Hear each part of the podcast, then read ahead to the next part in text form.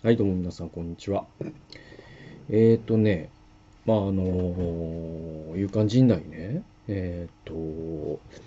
1週間ぶりなんですけれども、ちょっと通常放送の方をお休みさせていただいていまして、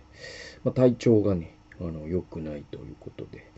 えー、お休みしてます。え、プレミアム放送もちょっとですね、お休みさせていただいております。まあ、なかなかですね、体調思うようにいかず、えー、まだ体調は悪いですね。そのうつが再発してる状態ですね。で、まあまあだからこの状態で何かをこう何て言うのかな世間にというか発信するというかっていうのがまああのメルマガとかねそういうのをしてた時代だとこの状態ではまあ全然書けないんだけどまあこういう形でこう喋るぐらいだったら、なんとか1週間に1回ぐらいだったらできるっていうことがあるので、まあまあまあ、十分ではないというか、ほとんどこう脳みそも働いてないからさ、なんか面白い話なんて何にもできないんですけど、えー、お聞き苦しいっていうか、むしろね、なんか、お耳汚し。まあそれは普段からだと思うんですけど、なんていうかな、本当にこう、聞いてもらうことすら申し訳ないな、みたいな。のもありつつも、まあまあなんかこう生きてるよという、こう、ね、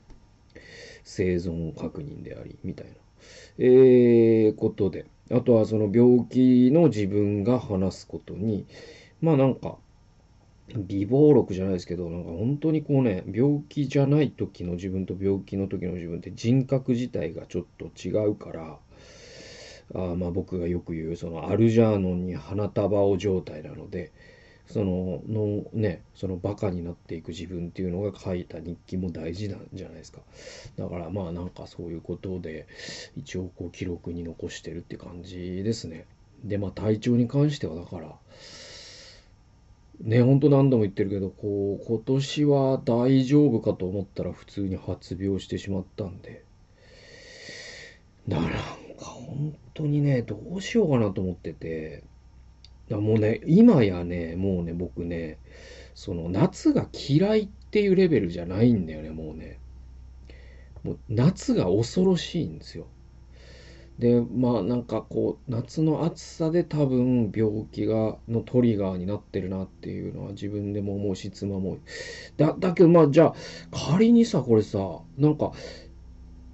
ね涼しい地域にね引っ越して例えばじゃあ僕がアラスカに引っ越してでもう夏なんてないっすよみたいな。夏も気温10度ですよみたいな。えー、それで再発した時の絶望ったらないじゃないですか。うわ、ここもダメだったんかーい。って なっちゃうから。ちょっと死んできますってなっちゃうから、本当にこう あの、な、なんか、それもね、まあ、人間の体だってさ、なんか分かってることと分かってないことも多いから、だから、夏じゃなかったらの絶望ったらないなとは思うんだけど、でも多分夏有力説なんですよね、僕の中ではね。で、だからね、夏が嫌いっていうレベルじゃなくて、もう夏がね、恐ろしいんですよ。なんかね、夏という暴力が襲ってくるっていう感じが、もう最近、この数年はあって、もう怖い怖い怖い怖い怖いって思うんですよね。その6月の後半ぐらいから気温が上がって湿度が高くなってくる時期から。で、この暴力で僕の脳みそは蹂躙されて、そしてどうせ秋には動かなくなるんでしょうみたいのがあるから。いや、本当にどうも、ちょっと今、途方に暮れてます。はい。で、なんかさ、本当にね、あのこれはね、俺も学ばないなと思うんですけど、その、治るじゃないですか。で、去年だったら11月ぐらいにパッて治って。で、そっからやっぱ半年ぐらいすると、その、うつの人の気持ちが全然わかんなくなってんのね。で、今年も多分それで、わかんなくなってたところにまた再発して、うわやっぱ地獄だわ、やっぱすげえわ、みたいな。やっぱ強いわ。ヒョードル強いわって高田さんは言ってたけど、シューバ、やっぱ強いわ、シューバ、あの、高田 さんはプライド、プライドで言ってたけど、やっぱやばいわ、本当に打つわ。マジで。だからなんか、あれ、これは、だからその本当にこう難病、難病の人あるあるじゃないですけど、なんか、多分さ、その僕、ね、潰瘍性大腸炎のね、人が書いた、あの、食べることと出すことっていう本、昨年読んだりとか、ALS のね、人のこと書いた、いかない体っていう本を読んだり、まあ、医学書院から出てる、そういう難病の人の当事者のね、本とか、割と定期的に読んでは、あやっぱ本当に辛いだろうなって。で、その方々がやっぱり、その方々の本を読むときに、やっぱ富に思うのは、もうこの人たちにとって健康な人ってどれだけ羨ましいかみたいな世界なんだろうなって思うんですよね。で、自分がじゃあうつを発症したときに、やっぱ毎回改めて新鮮に思うのは、なんかこう、うつじゃない全ての人が本当に羨ましいね。だから、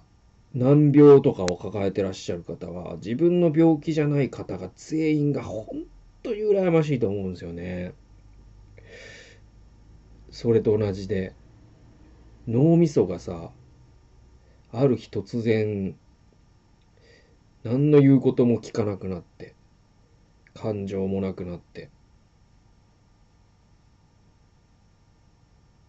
意志もなくなって、脳が混濁してなんか水の中にいるみたいな感じ。で、こう、鉛のような、なんかね、こう、タール状の鉛が覆いかぶさってくるイメージなんですよ。午後になると。で、それにこう、本当にこう、飲み込まれそうに毎日なって、なんとか今日この夜を越えねばみたいな日々を過ごして。そしてまたそのなんかこんなんさもう本当にまあ普段から言えるんだけど普段以上にやっぱこうどんな会社でも僕は通用しないだろうなって思うちって思うわけ。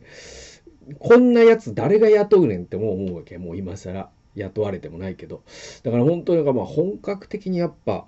社会の落語者だな俺はみたいな。なんかもう生きていけないな俺はみたいな。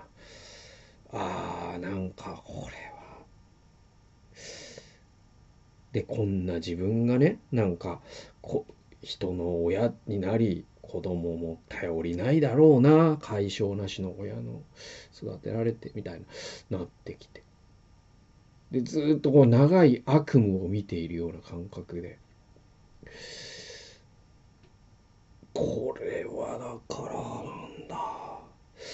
本当にだからこの病気さえなければもうちょっとあるわけだからそうそうそう。じゃあ病気がなかったらじゃあ会社で通用するか知らんよそれは。うん。もうねもうフリーランスでこんだけ長い間やっちゃうともはやねなんか部下を育てたりとかもうもはや僕にそんな能力があるとも思わないから。まあそういう意味ではどっちにしたって落語者なんだろうけど。だけどなんかそのこの自信のなくなり方っていうかこう本当にこううつじゃない時に去年の11月からね8ヶ月9ヶ月10ヶ月かけてそのちょっとずつちょっとずつ丁寧に積み上げてきたジェンガのように積み上げてきたそのある種のこう自信という名のねあ、俺はこの世の中で生きていけるかもしれないっていう儚い自信ですよ。鉄壁ではないですよ。でもそうやってさ、で、僕なんて組織にも守られてないし、ね、お金にも守られてないし、地位にも守られてないから、もう風前の灯火ですよ。だけど、こう、ジェンガを積むようにさ、こうやって、あ、なんかこれでも生きてるくるかもしれないなとか、起業をしてみたりとか、いろんなプレミアム放送を始めてみたり、で、いろいろやって、あ、もしかしたら生きていける、死なずに済むかもしれない。子供たちも贅沢はさせてあげられないけど、大学もやれるかわからないけど、でも、ね、なんかこう社会に出てねこう人のことを妬んだりしない人に素敵だねと言ってあげられるぐらいには大人になってさせてあげられたらいいなみたいな。ああそうやってジェンガを積んでいくわけですよ。でそれが発症したらバーンみたいな。全部全部積み上げて積み上げてドーンみたいな。もうだからそのダウンタウンのごっつええ感じのあのキャシー塚本の世界ね。あもうねそのこの肉をねこうやって切って、えー、たまこれ置いときましょうね。で玉ねぎをこう切ってそれでこれも置いときましょうねで、えー、卵を割りましょうでそれをこれも置いときましょうねそしてドーン冷蔵庫バターン篠原涼子バチンみたいな みたいな、あの、あのくだり大好きなんですけど、キャシー塚本。だからもう本当打つっていうのはキャシー塚本ですよね。だからね。うん。それで、もうその地震がさ、そのジェンガがさ、もう本当に全部バラバラになって、あ、また一からか、みたいな。状態、今。で、今もまあ悪夢の中にいるし、今もなんかちょっと意識が混濁してるからこそこんななんかね、なんか言ってました？さっき、キャシー塚本みたいな変なこと言ってたと思うんですけど、だからまあそういう状態なんですよ。それでいて、だからなんかね、あのね、この感じなの、これね、ほんとうつの感じって説明するの難しいんだけど、あの、今週思ったのが、なんかさ、その、これ脳がね、その情報処理をする機関と考えたときに、パソコンと似てるわけじゃないですか、脳って。まあ逆に言えばパソコンが脳の模倣なんで、脳がパソコンの模倣じゃない逆なんだけど、だからパソコンって実は脳を外部化してるんで、だからまあ似てるのが当たり前なんだけれど、えー、だけど、そのパソコンで言え言うと、えっと、あの、Windows 使ってる方はわかると思うんだけど、もう今10とか11になったらもうそういうのもないのかな？わかんないんだけど、あの、これわかるかな？なんかさ、その、あの、ブルースクリーンになって強制シャットダウンになる時あるじゃないですか。その Windows が。それで、その時になんか、あの、セーフモードってわかるかな？これ今ないのかもしれないですけど、少なくとも、その、10の前のバージョンとかには絶対あったんだけど、あの、あったのよ。だから、その、もう変なシャットダウンとかをした時に、えっと、なんか、その、要はそうパソコンの計算処理が、えっと、なんか本当に本格的に、えっと、その、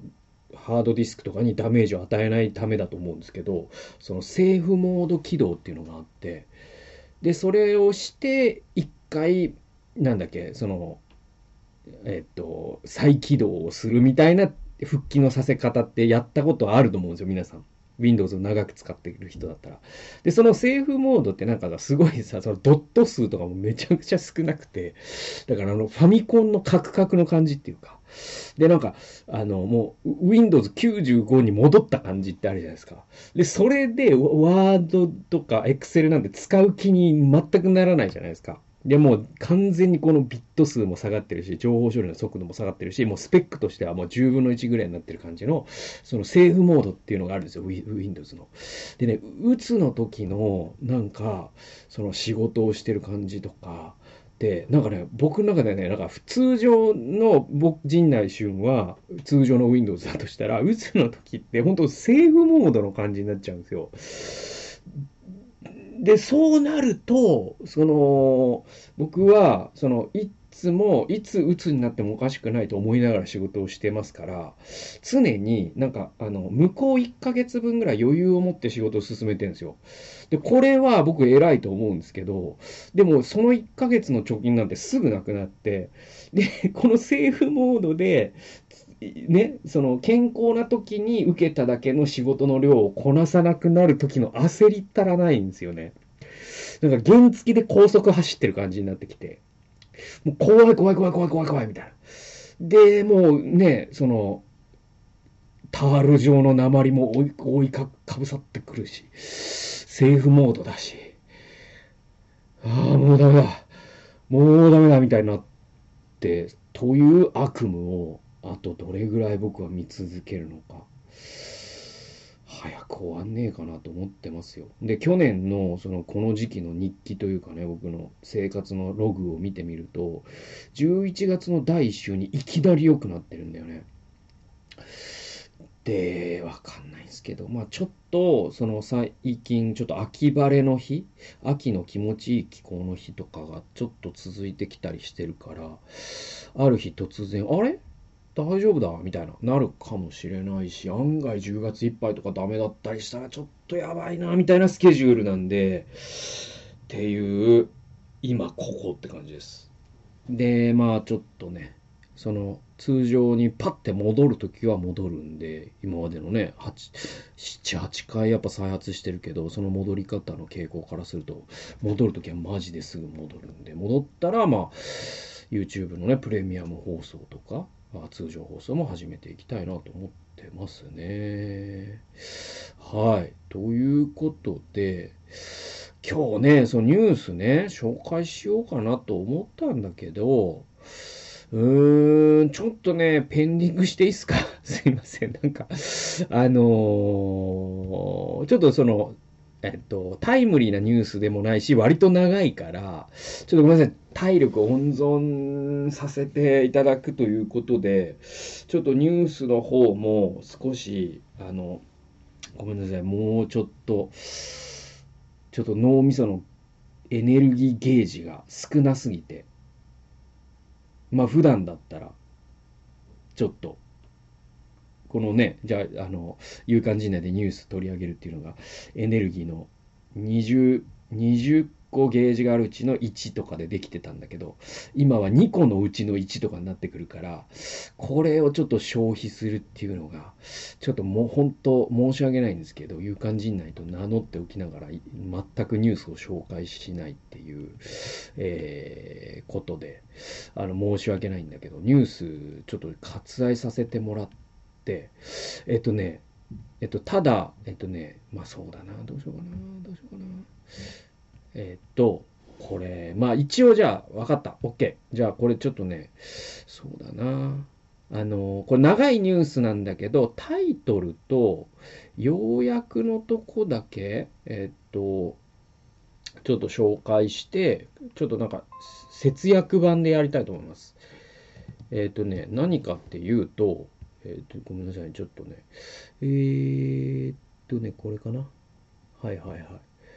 これね、えっと、め一応ね、紹介してたしようと思ってたニュースっていうのは何かと申しますと、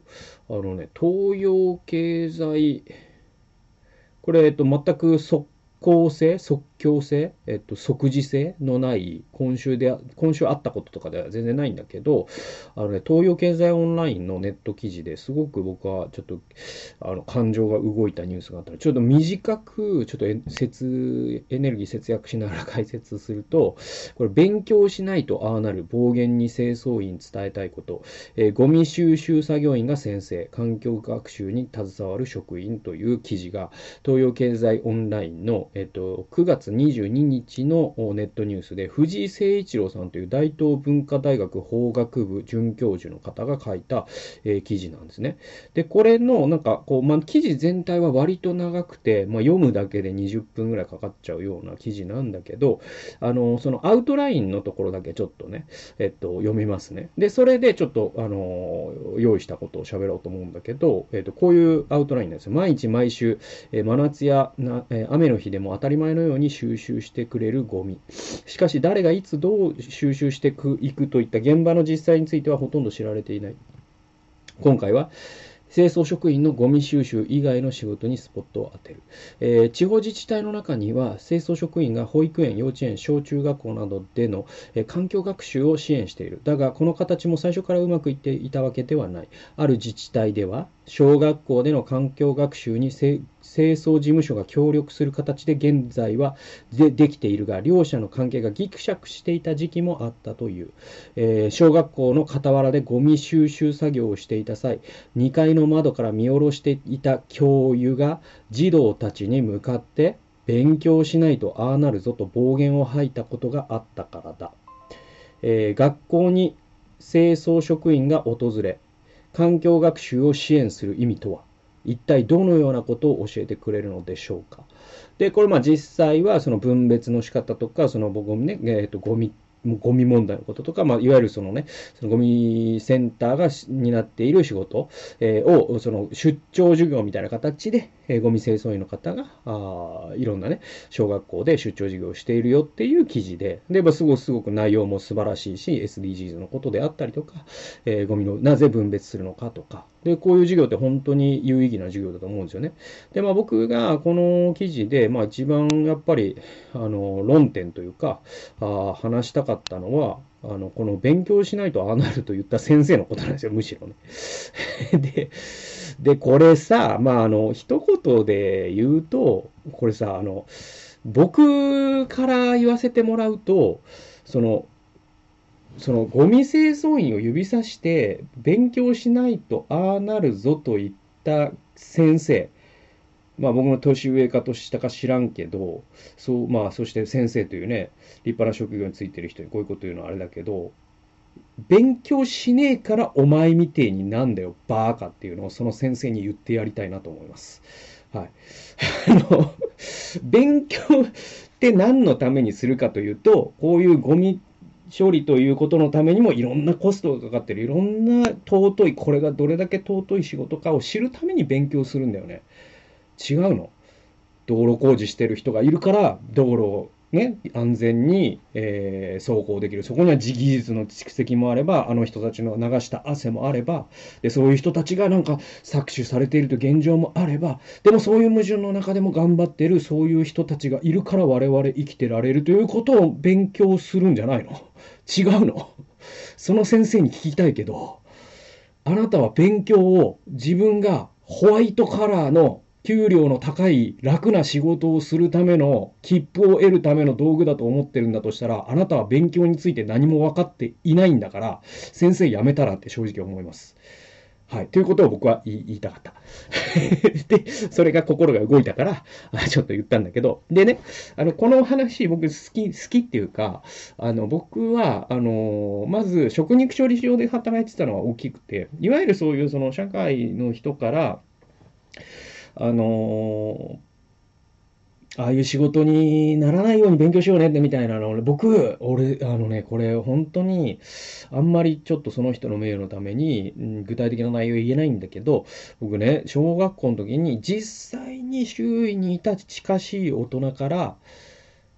ね、あの、しゅんくん勉強しないと、えー、なんか、あの、工事現場とかで働いてる人いるでしょ？ああいう仕事しかできなくなっちゃうよって言われたことがあるの。で、僕、その時に言い返せなかったんだけど、えも言われぬその人への憎しみが湧いてきたんですよ。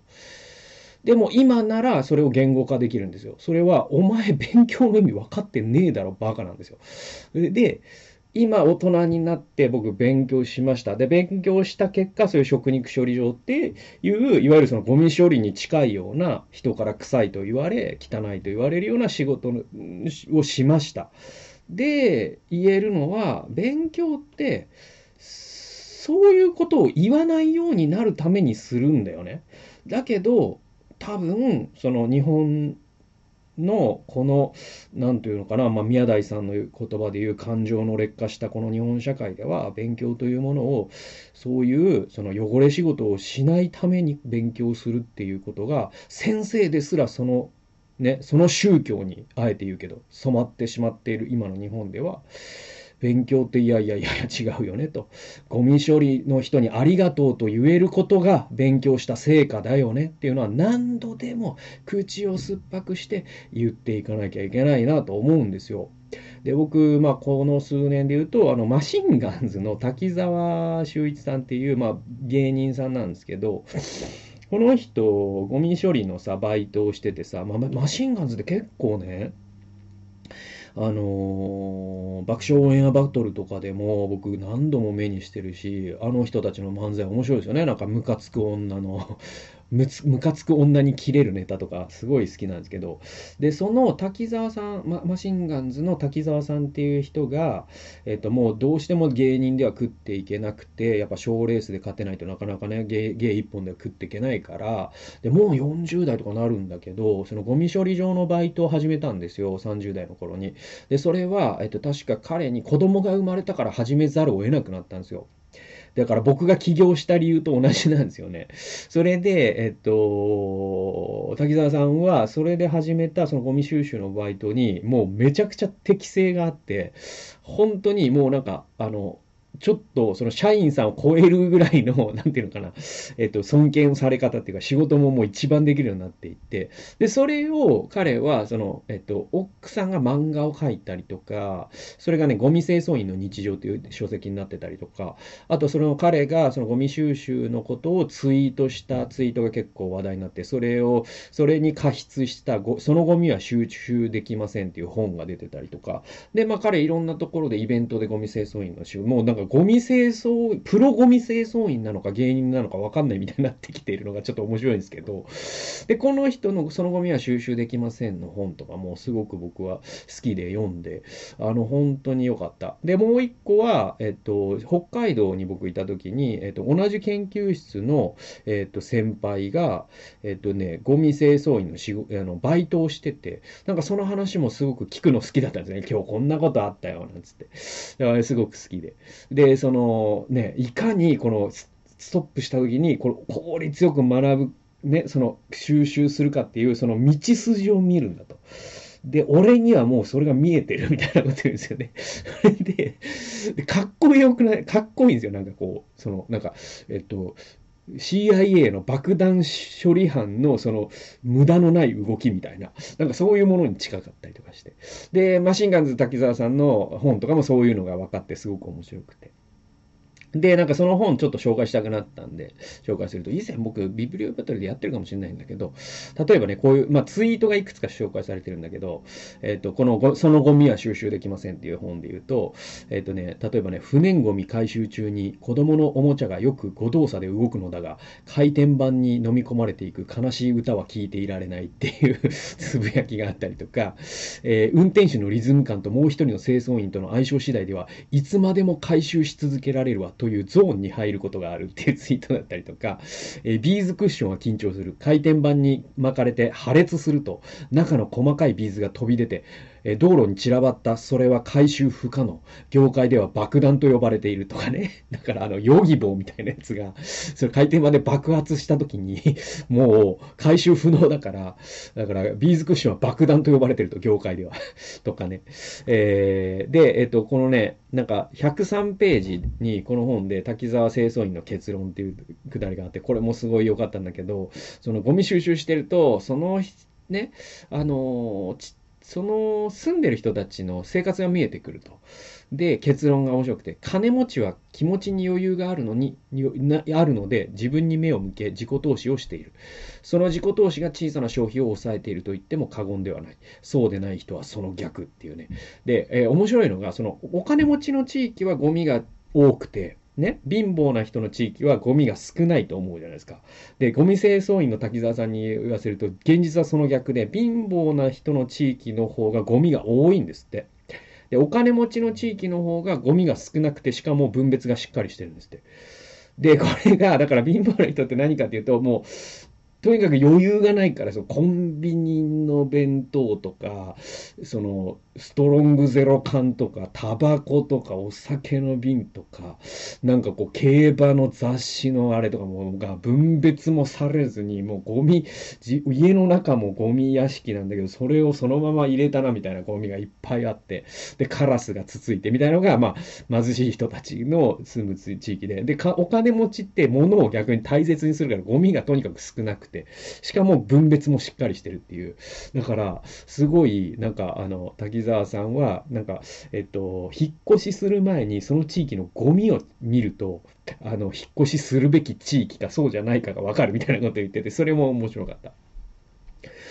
で、えっと、175ページに滝沢さんがこう書いてるんですね。ゴミの量が減れば、僕らの仕事が楽になるからそうしてくれと言いたいわけな、は、言いたいわけではないのでございます。異常だからです。調べてみれば、やはりというか、そりゃそうだろうと言うべきか。一人の人間が年間、1年間に出すゴミの量は日本が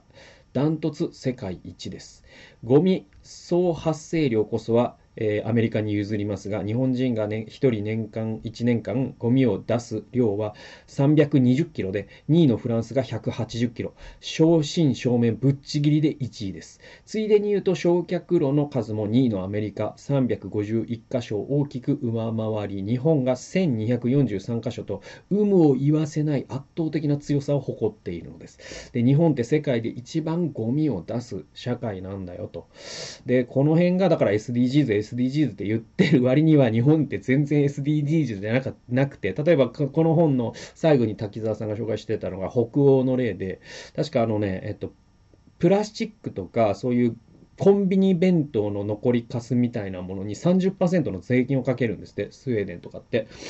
だからそれを確か店舗側がね、あの、負担するんですよ。そうすると店舗は、なるべく会員放送にするじゃないですか。で、そういう、そそれぐらい本気会みたいなことなんだよね。そうそう。そうすると当然経済だって滞るんでしょう、一時的には。だけど地球と経済どっちが大事大事なのみたいなこと彼らは結構真剣に考えてるんだけど、日本人は SDGs というお題目は唱えるのは好きだけれども、本気になってるかどうかは怪しいところみたいなのが、やっぱりゴミ清掃員の滝沢さんの結論で、まあ、すごくこの本面白いんで、おすすめです。で、まあ、あともう一個言っとくと、僕はまあ、北の国からが好きで、あの、淳くんね。淳くんは大人になってゴミ清掃員をずっと続けるんですよね。で、それは五郎さんの、ある種の、なんていうのかな、五郎さんから引き継いだ、五郎さんのような生き方、到底親父のようには生きられないと電気なしできない。だけど、ゴミ清掃というこの社会のから出た、その余剰物をまあ、処理したりとか、それをリサイクルしたりとかっていうのが自分の身の丈に合った仕事なんじゃないかっていうことを、それこそ北の国から95では、その、子供にさ、なんかその、それこそこのね、記事のもう冒頭と同じで、なんか、淳君がゴミ清掃してると、子供がさ、えんがちょ、えんがちょとか、汚ねえくせとかっつって、馬鹿にされるみたいなシーンが出てきたりするんですよ。でも僕は、その差別にもぶち当たったと、この仕事をして。だけど、それでも、時々おばさんが、本当にありがとうねって言ってくれる、これに救われるみたいな。そして、ちょっと誇りのようなものが出てきたんだ、みたいなことを言うんですよね。で、なんかこう、僕は、まあ 何が言いたいのか本当にまあ鬱だし、ちょっとうまくまとまってないんだけど、何が言いたいかというと、そのなんか、うーん、まあ、ブルシットジョブっていうね、デイビッド・グレーバーの本とかをからを絡めると、またさらに話が複雑にはなるんだけど、でも、すごい、え複雑な話をシンプルにすると、教養って、我々が勉強する理由ってどこにあるかっていうと、そのゴミ清掃員を尊敬できるかどうかだと思うんですよ。僕は子供の教育を考える時にそれを考えます、一番。自分の子供に勉強してほしい理由は自分の子供が清掃員とか食肉処理場で働く人とか工事現場で働く人を尊敬できるような大人になってほしいからこそ本を読んでほしいし勉強してほしいと思う。でもこのね記事の冒頭に出てくる先生はその逆をやってるから先生辞めればって思う思います。はい。そういう話。はい。えー、ということで、えー、っと、ごめんなさい。ちょっと本当にまとまりのないね、あのいう感じで毎回申し訳ないんですけど、ちょっとまあ体調良くなってきたらいいなとは思ってるんで、あの本当に、なんだろう、ご迷惑っていうのも違うのかな、なんていうのかな、ご心配をかけてか、申し訳ないですね。はい。えー、っと、まあ、これは僕の宿命でもあるんで、まあ、打つっていうのは僕の人生の旅の道連れでもあるんで、どういうわけか。全く歓迎せざるに道連れなんだけど、これがあるから、まあ僕は、なんていうのかな、これがあるから僕は僕なんだろうなとも思うし。なんかね、僕ね、ちょっとごめんね。なんか雑談で、本当に鬱だから。えっと、あのね、これね、僕さ、えっとね、さっきね、ちょうどなんかの準備してる時に読んだね、下りですごくいいのがあって、これさ、じゃ、マジでごめん、友達と話してみたいな。あれで、あの、いろいろ飛んで申し訳ない。で、これね、あの、エヴァン・オールマイティっていう映画のね、えっ、ー、とね、えー映画があるんだそうなんですよ。で、その映画で神がエヴァンの妻に現れてこう言ったっていうシーンがあるんですって。これある本で僕読んだんだけど、こういう言葉なんですよ。もし誰かが忍耐を得られるようにと祈ったら、神は彼らに忍耐を与えると思いますか？それとも忍耐する機会を与えると思いますか？もし誰かが勇気を与えられるように祈ったら、神は勇気を与えると思いますか？それとも勇敢になる機会を与えると思いますか？もし誰かが家族がもっと親密になれるようにと祈ったら、神は急に温かいふわふわした気持ちを与えると思いますか？それともお互いに愛し合う機会を与えると思いますか？っていうね。これ全部こう、後者が正解じゃないですか。で言うと、僕は日々神様に、なんか自分、僕ってね、すごく、なんていうのかな、あの、すごくね、あの、思いやりのない人間だと僕は思っていて、ちょっとサイコパスみたいなとこもあって、僕ちょっと、その社会的なね、どっかが欠落してんだよね。だからまあ社交性ゲロ以下だし、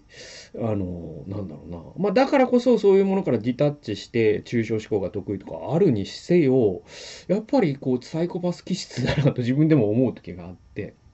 でもやっぱりこうイエスに似せられたいっていうことで共感能力を与えてくださいみたいなことはいつも祈っててなんか打つという宿題が与えられたのって僕にとってそういった祈りの答えなのかなとも最近は思ってて。この打つという道連れがあるから僕は何ていうのかなまあこういう声なき者の友になるという働きをやる資格を与えていただいてるのかなみたいなことも思うんでまあそんなに悪いことばかりではないというかもう鬱になってる時はもう悪いことしか目にいかないしただ単に悪夢だし最悪ですけどだけどなんかそんなことも考えつつのそんな日々です。ということで、まあ、皆さんもどうかあのお体に気をつけてね、お過ごしいただければと思います。ということで、えー今日も聞いてくださってありがとうございます。また来週、どんな報告になるかわからないですけど、やっていきたいと思います。また体調が治ったら、あ通常放送、プレミアム放送も再開しますので、まあ、プレミアム放送のね、アーカイブというか、過去回ね、聞きたいという方はご購入くださったらありがたいです。それではまた来週お会いしましょう。さよなら。